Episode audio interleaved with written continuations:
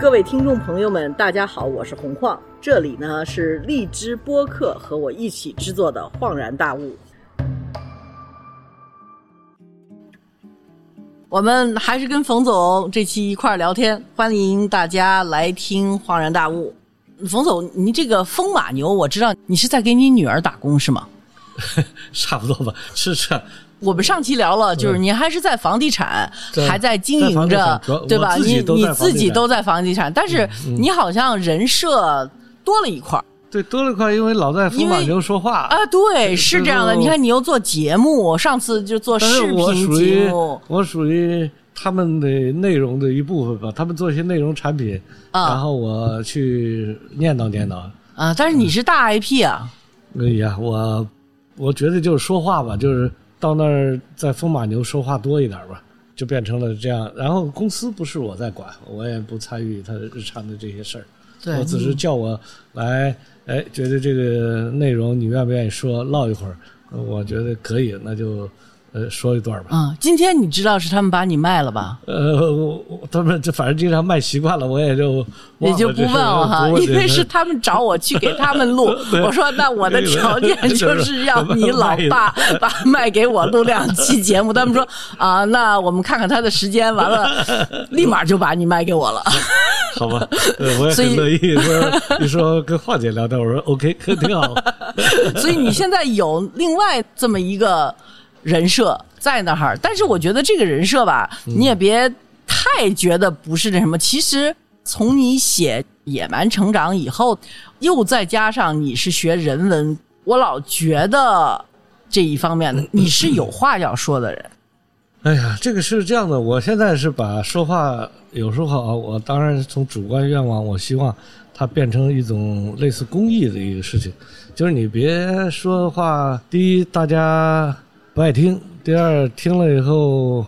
不开心，或者说做了这些我们讲的有些是商业鸡汤了，嗯啊，就是这商业鸡汤别耽误人家事儿，哎，我觉得就是有用、有趣、有料啊，就是我觉得但你是讲故事的， 啊你对对是讲故事嗯有时候讲一些做人的道理的。就是嗯就比如说，在你讲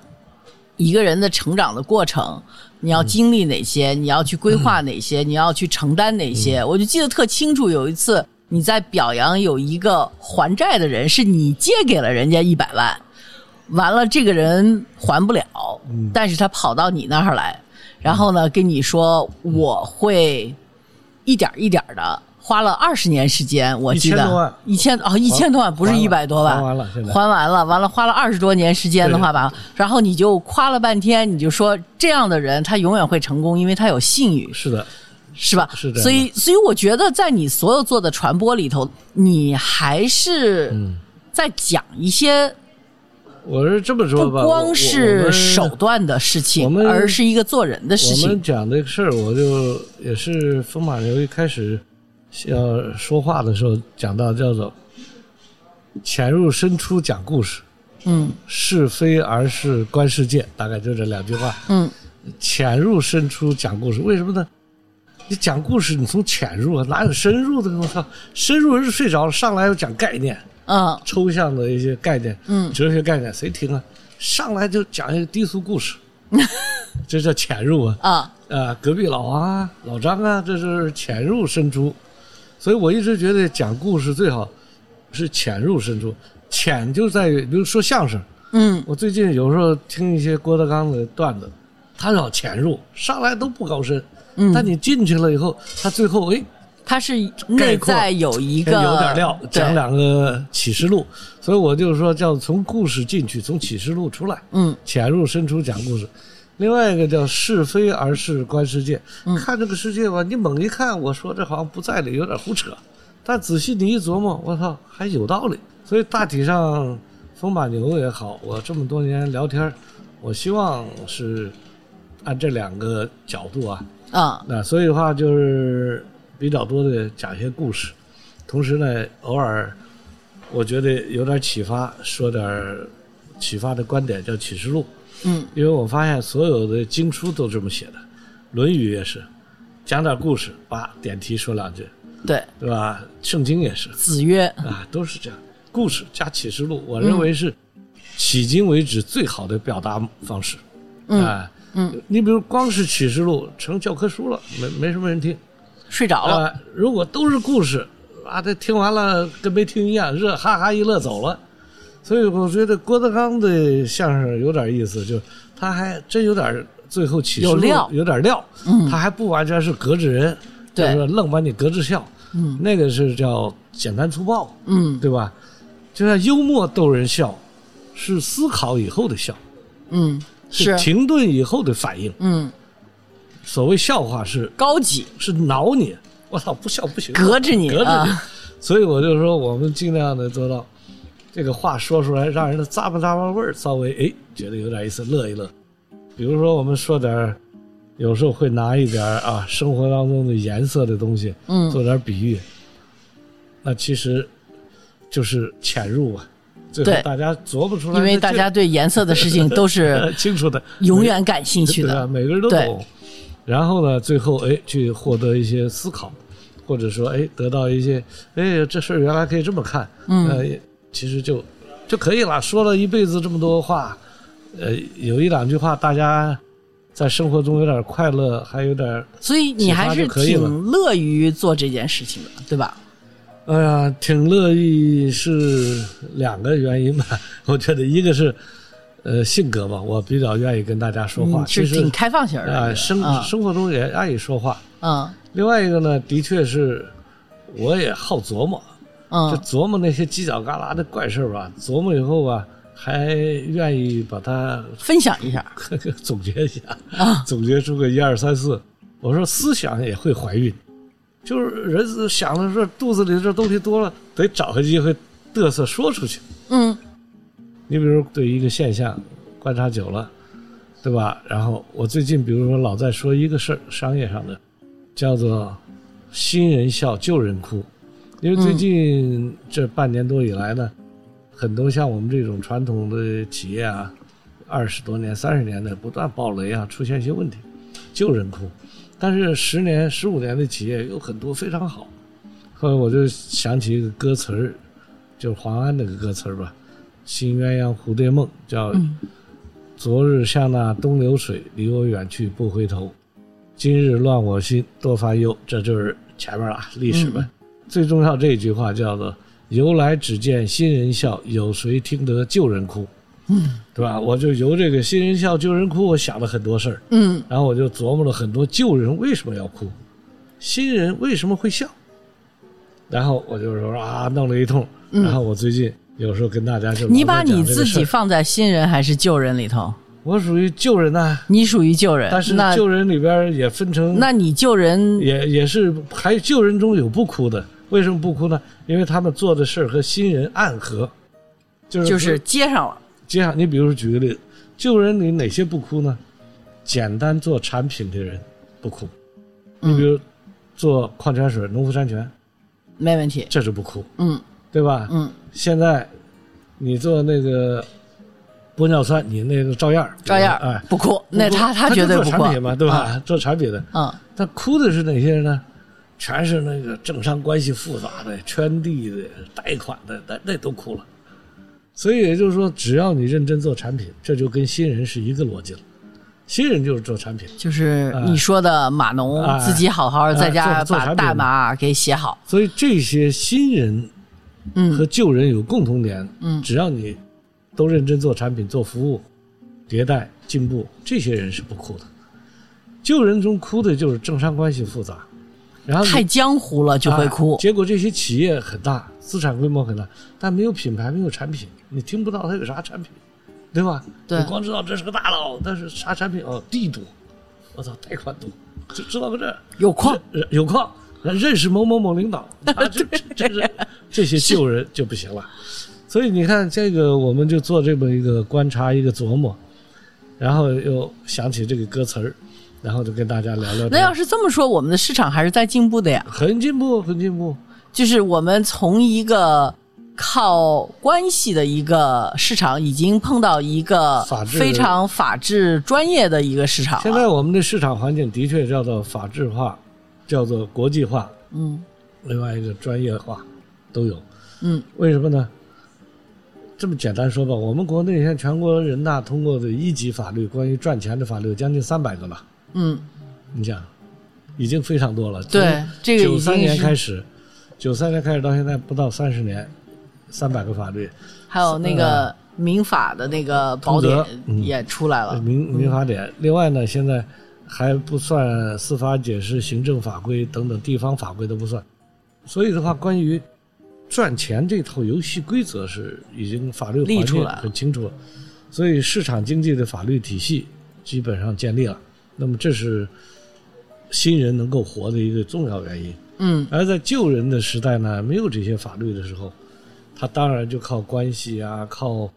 某个领导照顾啊，然后靠银行贷款啊，捞一把算一票，干一票算一票，啊，所以我记着那会儿，对，那个时90候年代不算初项，不叫项目，叫一票。啊啊对经常 就你说就从这个 特别这个酷这个介词经常就有可以啊时候知喝道。酒行，他妈的。再去干他一票， 听着这瘆人，像什么打家劫舍的。但实际上就是说去，比如炒块地、啊、做个项目啊，做个项目，呃，做对个股票啊等等。所以这个我觉得是现在为什么愿意跟大家讲的，有时候就琢磨吧，你琢磨出来觉得挺有意思，就跟大家聊聊。所以，所以现在年轻人其实机会看起来，好多人都说：“哎呀，你看像冯总、有冯文他们那代发财的机会就特别好，好像现在的机会就不好。”但是并不是这样我告诉，你对啊吧？我举个例子来说，嗯，现在的机会跟我们那会儿机会首先不一样了不是一个一样的机会。比如嗯，我们九三年以前没公司法，你去做房地产，那也没土地法，嗯也没什么法，那当然这个都是没有了。嗯，但这个没有了是好事儿啊，因为现在你要做房地产，它规矩了，嗯谁都可以做了。对，那种机会是 只有你认识谁才能做，你不认识谁还做不了。嗯，现在是谁都做，因为法律上已经允许了，这是一个。另外一个，现在规范了以后啊，跑出好成绩的机会多了。咱就这么说吧，嗯，是野跑出世界冠军的机会多，还是在奥运会场子出世界冠军多？当然，奥运会场子大家训练是标准的，出冠军多。野跑可能跑得快和慢都没个标准，肯定能跑的人多，但是冠军是谁不知道？举个例子，我们公司有一个年轻人，现在他不到三十岁，在西安创业做餐馆儿。嗯，那餐饮业他他做了三年，他现在和那个小伙伴开了十四家店，一年非营常业不额错营业额三个多亿，这中间还有一个疫情呢。对，还疫情，他都增长回来了。他才三十岁，他们做餐馆是卖什么吃的？特别简单，做的非常好。原因是什么呢？首先我告诉你，机会在哪儿？第一，他选址他是在购物中心里做，嗯，对吧？第二，他的品牌他是在网上买的品牌，然后他管理这个员工，他是按照有专门的软件，餐饮的软件。哦，另外，那个供应链买什么肉、买什么菜也有供应链，全都是规划的。社会的分工极细，他就是买什么肉，他都知道在哪儿，而且下单就送来了。这这就是开餐馆才能开出规模来吧？对，你要像以前每天早上四点自己去买鱼买肉，那能开出什么规模来？所以全是供应链标准化，财务软件标准的，然后劳供应务链外软件劳务的管理、外派的劳务、服务员标准的，嗯，所以他才能把他这个餐饮做成了个产业。哦，所以你说他机会，就从开餐馆来说，机会比我们那年代要多啊。要我好们那多会儿了。最多开一个街边小餐厅就不错了，他现在能还得自己去对啊，出去买菜什去。嗯么都得什么都自己买菜切肉、都得自己搞。现在它全是工业化的，一条龙，所以它只要有想法，另外品牌推广做好，同时位置选好在购物中心里。所以它现在在北京也开了，嗯对吧？上海也开了嗯，啊，吃陕西菜不是是不是吗？，时尚粤菜。粤菜就是年轻人 OK 的粤菜。比如我们一吃啊，吃那个大家伙，不是龙虾什么的，嗯呃他们那都是老年人他妈社交啊，商业商务要人士讲排场的那种啊。他是给年轻人吃的粤菜，对，叫鹿桃，这个、啊，小鹿的鹿，桃子的桃，听着都很年轻。对对他对，是给年轻人做的一个餐清厅，淡清就淡好吃，啊，嗯嗯就行了，而且比较价格价格适中，适适合中他们啊大概一百块钱，八十到一百块钱客单价，嗯对吧？然后他就精准啊算，他告诉我一百到头了。他说在沈阳还能客单价做到一百二，嗯他说在西安就八十到一百。那你看他怎么讲那么清楚的，对吧？那你要嗯它说都是他大数据这么 做出来的，他你说他机会少吗？嗯机会比我们那个时代多啊。是对，就开餐馆来说，我们那时候能做个几百万算了不起，他现在一做三年做现在十四家店三个多亿，对吧？嗯而且今年可能会有一大笔融资进来，因为现在中国消费起来了嘛，嗯，中国的个人消费真的是起来了。他想做一个品牌，能够一下开上千家店，嗯，对吧？我前两天跟一个做金融的人聊天儿，他说，其实世界上就是中国的互联网的这种呃，或者物联网，或者就是这种互联网，像餐厅啊什么的，跟这种样的互联网支付啊什么这些，比西方世界要早两年，至少两三年。现在这个，我最近因为出国少了嘛，我在国内往下边各地方看，嗯我就觉得现在机会，为什么我会说现在机会比原来还多了？我这个都是看到的。你比如中卫，你听说过中卫这就很偏吧？宁夏中卫，啊居然中卫的地方做了一个酒店，做的比我在摩洛哥看的安曼还高级，我知道那个酒店，我特想去。是吧？啊，就在沙漠里头的，对你想，首先，公家也有做的啊，港中旅有做的，对我说的这是民营企业做的，是。我再给您发一个在丽江的是吧？啊哎，为什么能特别做好，我七。月底回你去说。为什么啊？能做这么好呢？我也在想这个事儿啊。而且他做了，他就满的。啊，我本来想卖单价是两千五一晚上，比对比不便宜，比城里那五星级贵。对他为什么能做到？你看他的机会，我们还是看他们机会。第一，基础设施好了，旅游的人能到达，中卫有机场，哦哦，中卫有机场，而且高速路跟银川各地西宁，哎呀，都通。就中国这个基础设施可达性，就是游客太方便来了。就到那儿跟到北京一样嘛，你坐上飞机，嗯中卫机场到那个酒店一小时不到，嗯，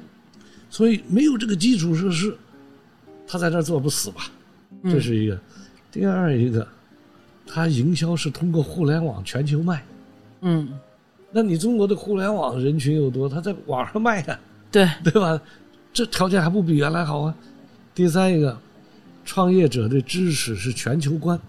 比如那个专门是最好的蓝山咖啡，然后烘焙用的是哪个技术？我操！我在这住着，我操！我去过摩洛哥啊，那安曼呐、摩洛那人少啊，中国他就这么个酒店，这么多人过来拍照的玩的，我靠！我想，这就是今天的机会太多了。嗯那对，你想，这除非你不会干，嗯你要会干，你想，比如说他的咖啡，全中国可以调啊，嗯你想全世界什么咖啡他都可以在这儿卖，嗯因为你一晚上卖两千五百块钱一张床，嗯那咖啡喝得起啊。关键里边你都不能想象，还有个画廊，艺术家的画廊，嗯我操！然后边上有一个农场，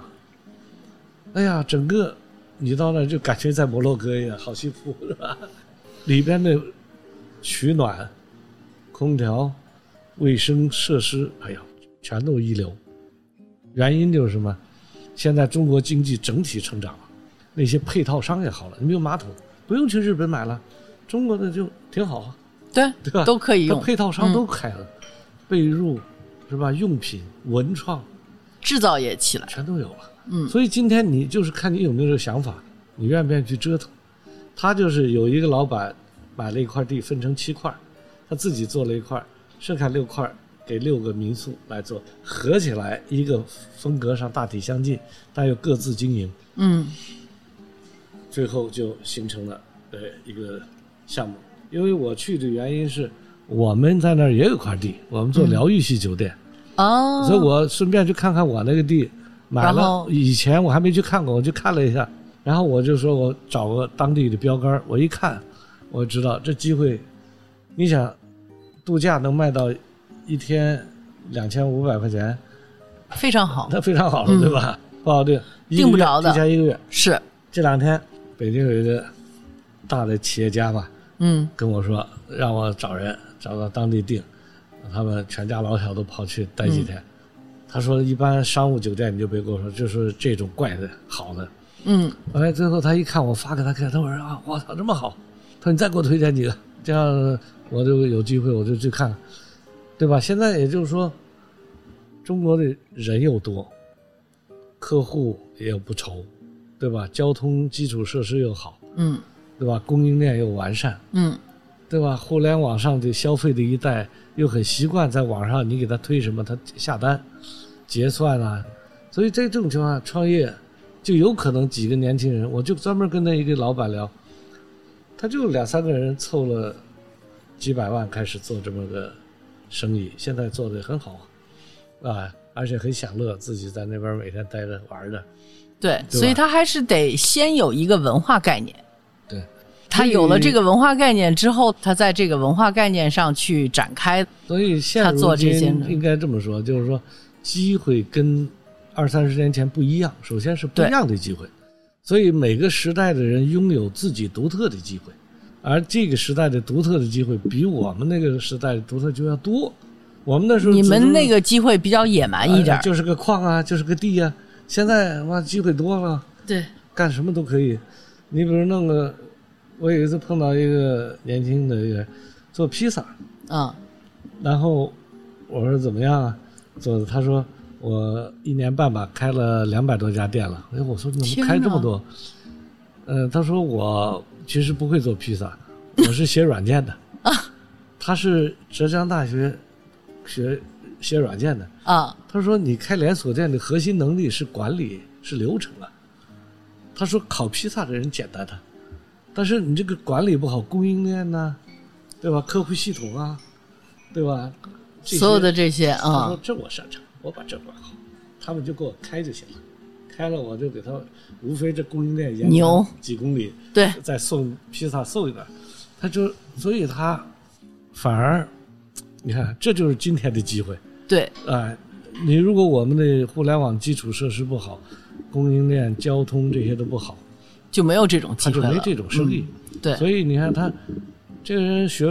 学历也很高，对吧？对，他就是软件工程师，结果开个披萨店，很合理的，其实是现在啊开得很好，对吧？原来听着好像怎么软件工程师怎么去开披萨店去了，这是个其好实生意、啊啊，，对，刚需所以我就觉得特别，为什么我就想做这种样的聊天的节目呢？我觉得就是社媒、社交媒体上头有好多怨言，大家传达的负能量嗯更多一点儿，就是都在抱怨。我记得前一阵子有人说什么一个清华毕业的什么那女学生又去当保姆啊，看到那个就是视你频看见了那视频吧，挺好啊，我看了，他的整个的那个理念就是告诉你，就是说，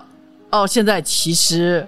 他想传达的那个东西，并不是说这个时代有更多的机会，而是跟你说这个时代没机会了，你就是清华毕业的女学生都去搞家政去但了是。我觉得这是他的把这个事儿分成了一这个，个但是很可能是这个清华女学生，她有一个也是写了一个软件，她知道怎么样让这个阿姨就可以把这个所有的家头，也很可能是这种样的一个情可况。能管理的更好，比如说对啊，我那天看，我也在想这个嗯事儿、我觉得这个人特别正确的选择，很聪明。首先，他在细分市场啊，你比如说服务类的市场，对，对吧？家政服务也分成很多嘛，他这种人肯定在市场上属于稀缺人才，太稀缺了。然后肯定是有一些，比如说条件比较好的家庭愿意请他，对吧？那这样的话，他就可以等于深入到一个家庭，帮别人管理，除了做饭、洗衣、带孩子这些事儿以外，他可能还可以扩展一些别的。我以前看过一个小说，也是这样，嗯拓展一些人脉啊，甚至是帮嗯助他打理一些呃公司以外的商务上，可能还有一些私人商务的事情。嗯，哎，最后也有可能就变成了，哎，他的公司里也可能进入到他的公司了，对啊对，吧？这就是比那个去应聘招聘上班更简单的，是，直接跟老板天天见面可以聊啊，对对吧？老板可以近身观察你啊，所以他这个工作，他不管从哪儿开始进入社会，可以是一辈子干这个，也可以是阶段性的干。对对吧？你每个人很难说一毕业以后干的事儿就是唯一的，而且干一辈子的，是，对吧？所以我觉得每个人的选择都值得尊重，每一次的嗯，改变都有积极的一个追求。而且一个名校的毕业生去干了一个好像不需要读书就能干的一件事情，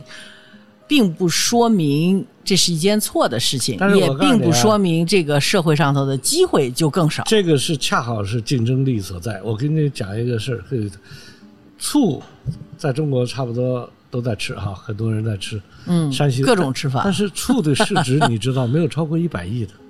你知道酱油的市值有多？不知道。酱油有两千亿以上的市值，那怎么可能呢？其实海鲜醋是海鲜酱油对啊更健康的一个，差在哪儿呢？海天酱油的现在的老板是大学本科学酱油的专业的，就也就是说，你真正在细分领域里的知识的重要性。重要性，就是说，没有学醋的来干醋厂的，到目前都是不干醋了，干别的去了。他是食品学校的，毕业的有酱油专业，然后啊，所以你看，他就相当于清华去做保姆，他一大学生来做个传统的酱油，他把这个公司不仅能够做的产品好上市，现在市值几千亿，就是因为他是大学生学酱油的。中国唯一学酱油就干酱油的，对对吧？你要是做药，现干在酱和打酱油的， 现在有夫妇俩，孙飘扬嘛，他们夫妇俩、嗯孙飘然嘛，夫妇两个做了两个药企，他俩都是学药的，对吧？所以也就是说，在一个人生当中，有两种可能，就是你在你这个行业里知识密集度特别低，就像做酱油，但你是唯唯一一一个高智嗯商、高知识，你有特别的独特眼光的人。所以现在说做生意是赚认知的钱，就你的认知变现，这叫利润 的。所以你的他的认知比一般人嗯在酱油领域就高啊，对对吧？那同样还有一种做药的，这个本来密集度、知识密集度很高，但是你属于更杰出的，对你可能比别人对药的理解又不同。所以，今天我们在每个行业，你能不能够做出来，不是说别的你有什么其他条件，就是你认知。就对像我刚才开玩笑说，我举个例子，就我们公司这个小伙为什么能把餐饮做好，啊特别有意思。他那个搭档啊，很有意思，没上过大学，但是会打游戏，不是他父 母啊早年离异，嗯他母亲带着他，他母亲心疼他，嗯就每个月给他十万块钱，心疼儿子吧。嗯，结果那时候他爸虽然离异了，家里生意还那还是在算一个富二代，哎，但他干嘛呢？拿十万块钱没事儿就玩呗，吃喝玩乐。结果几年下来以后，他也在一个大城市，把所有年轻人最时尚的消费形式全学会了。哎，等于花钱买了个消费经验。当然，这后也来很重要啊。啊，所以他虽然只有他因为没上大学嘛，他出社会早，二十岁就开始创业做餐厅，而且一做都是很好，因为他消费经验比嗯二十岁的同龄人要高要得好得啊、多。是，结果他成功，嗯，然后他由于他没上大学，很早进社会，对人情世故很懂，嗯所以他招呼客人呐、这些他很没有心理障碍。对，他不是说我上了大学我就低不下头，他很顺的就招呼这些人，这种认知，他的生活经验、消费经验已经超过同龄人很大一嗯块儿，所以干餐饮正好。所以我也同意你那说法，就是这个清华的这个女孩子很聪明，她找的这个行业，实际上在欧洲一直有一种这个行业，就是大学生，尤其是特别好的学校的大学生才去干这个，就叫 au pair，、对他们一般都是。假期的时候去干，也有的就是长期时候，他们干的这个工作实际上是给孩子有一个榜样的作用，就是比如说 role model，啊，对，她是一个大姐姐、大哥哥，然后在她旁边能够帮她从知识、举止、礼仪各些方面都能够提高这个孩子的水平。然后这个 au pair 是有时间概念的，就是说他每天工作就是跟上班差不多。他虽然在你基本上家基，哎，孩子他管送到学校去，然后送到学校之后，白天就是孩子上学的时候就是他的时间了，他可以去做自己的事情。然后晚上孩子回来，他一天也就工作八个小时，所以它跟一个就是保姆住家保姆和不一样住家保姆是完还有上全不同性质的。嗯我看了那个信息，我觉得这个女孩很聪明，因为她开辟了一个完全新的中国还没有的领域。我知道有中国很多有钱人家给自己的孩子找家一教个家教、一个陪伴小老师什么之类的，但是没有专业化的。就这个实际上变成一个专业化来讲，我觉得这孩子就像是你说的这个二十多岁不上大学开始消费的一样，他只要做一圈家政，他就能够把这个彻底的专业化出来他可，以就成了一啊开一个个公司都能，他就可以开一个公司，然后就可以有这种样，对于一些在校的大学生或者刚毕业的大学生都是特别好的一个收入，而且中国你想都三胎了。这种人的需求就会很大了。是的，是的，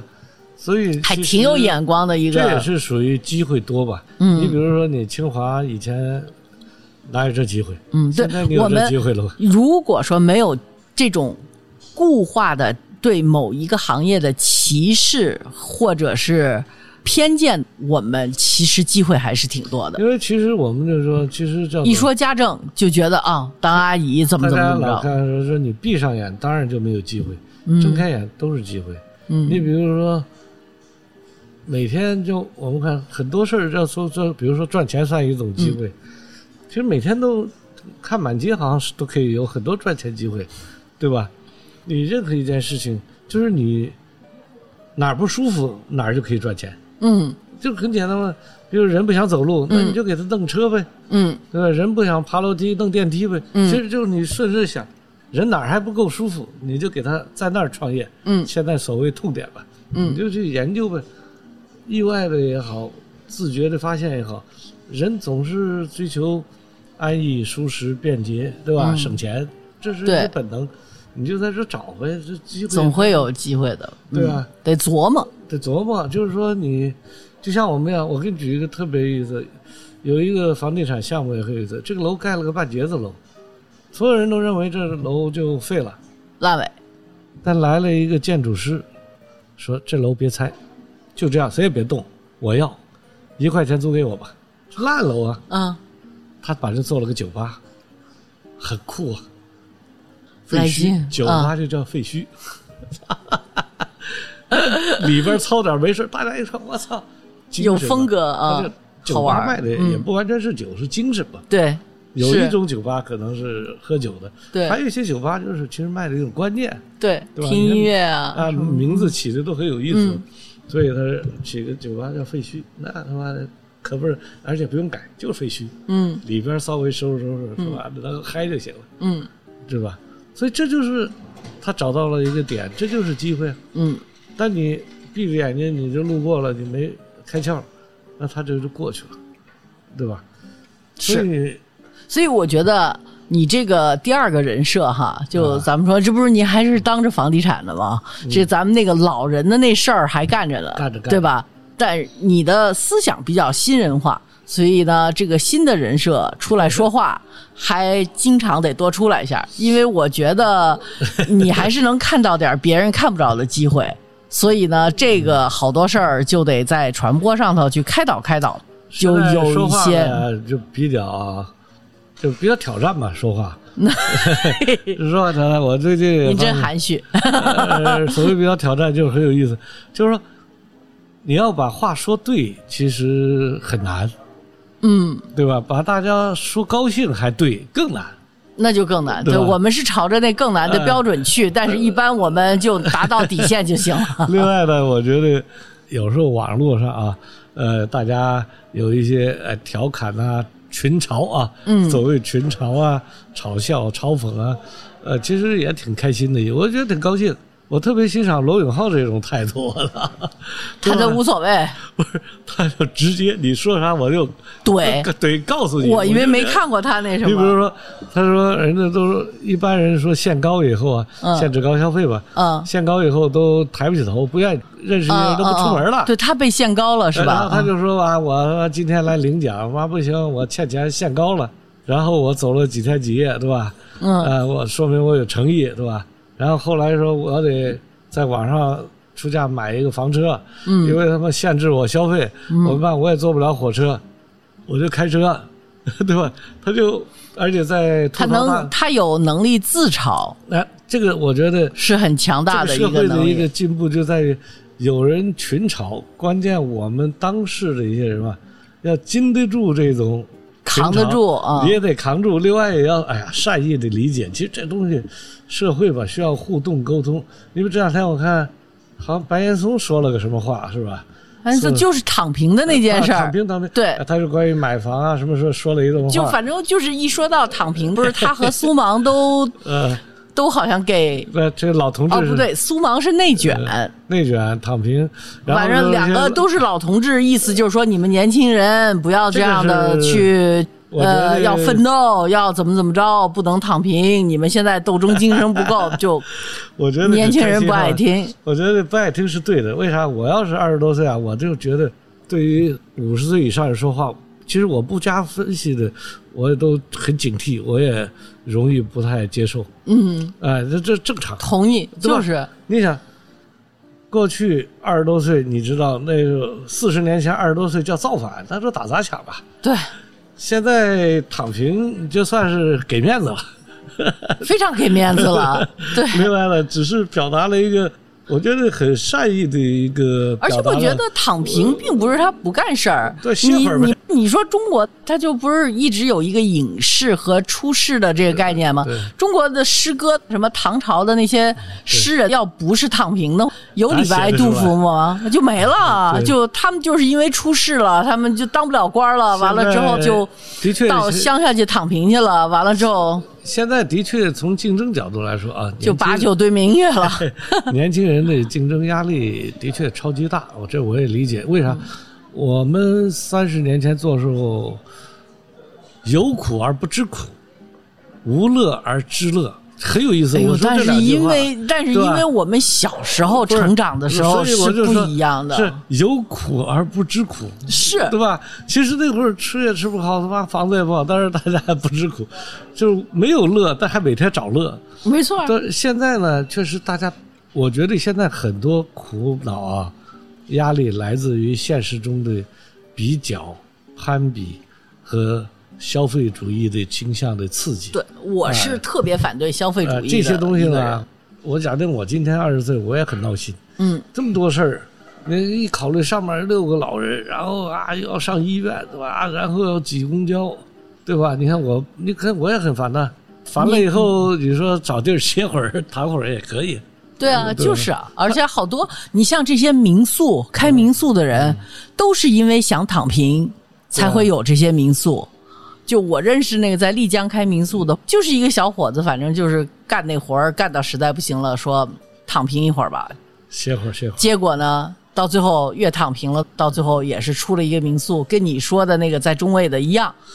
嗯是现在忙得一塌糊涂，天天的就是订不着房啊，生生意意太生意太好了太好了，也是都是两千多块钱一个房子。所以现在有一看个得见创意雪，山嗯马上你开一个民宿就叫“躺平”，我估计生意很好，赶紧注册这个赶品紧牌。赶紧， 把好躺的，平注册成一个今天民宿平啊台，巨大的收获就叫躺平民 宿，这是冯总给大家的一个新主意。好，谢谢冯 新机总，会，谢谢。好，谢谢。